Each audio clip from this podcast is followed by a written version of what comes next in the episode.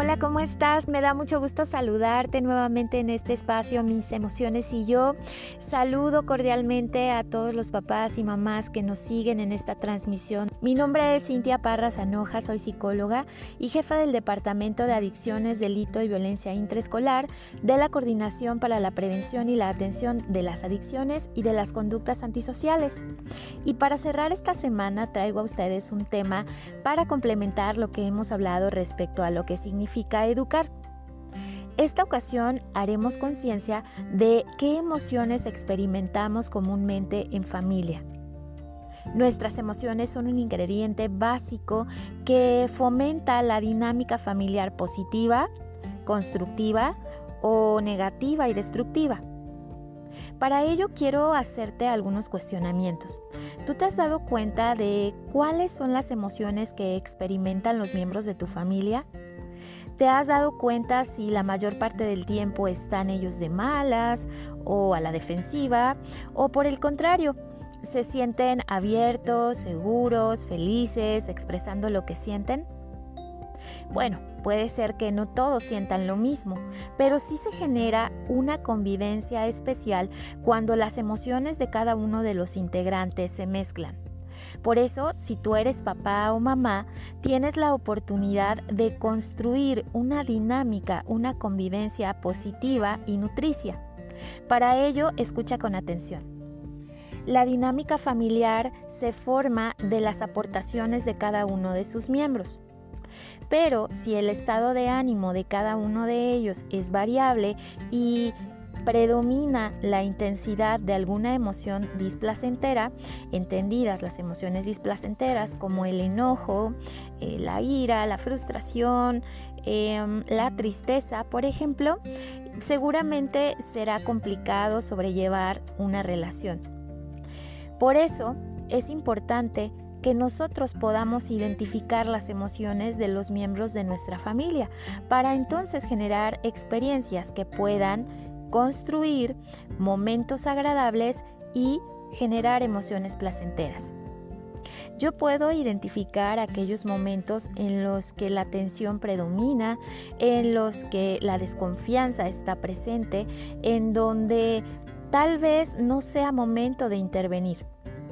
Pero también puedo reconocer aquellos momentos en los que hay apertura, confianza y se siente alegría, cierta chispa que nos permite fluir. De lo que se trata es que como papá y mamá reconozcas las emociones de los demás y puedas persuadir e influir, como vimos el día de ayer, de tal manera que se fomente una dinámica familiar positiva a favor del bienestar.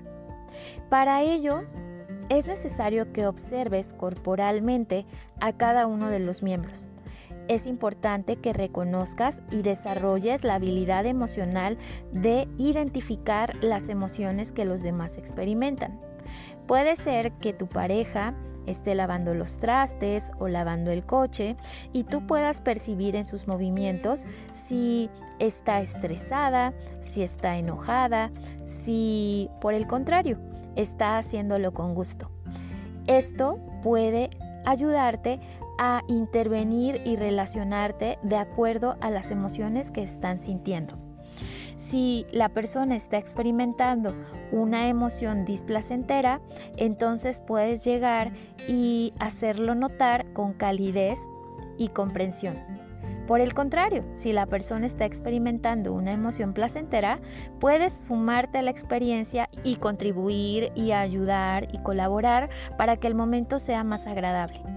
Una vez que tú practicas el reconocimiento de las emociones de los miembros de tu familia, puedes entonces empezar a generar experiencias que ayuden a que cada vez se sientan más unidos y más en paz.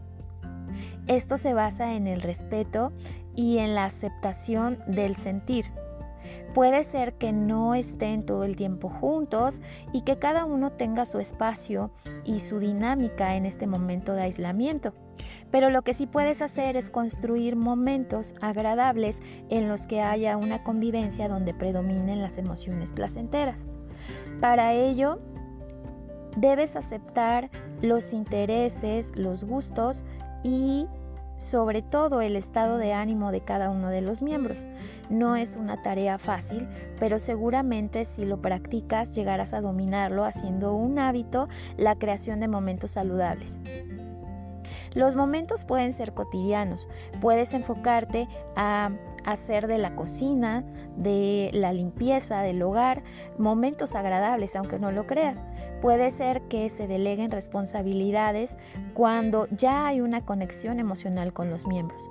Si tú reconoces cuál es el mejor momento para delegar responsabilidades, es más fácil llegar a acuerdos y mejorar la convivencia quiero decirte que cuando en la familia se percibe un ambiente donde predomina el temor, la amenaza, la crítica, eh, no se siente bien y no se aprende igual.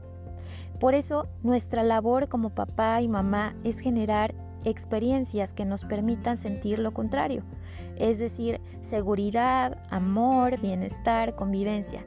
Se acercan fechas importantes que podemos utilizar para acercarnos.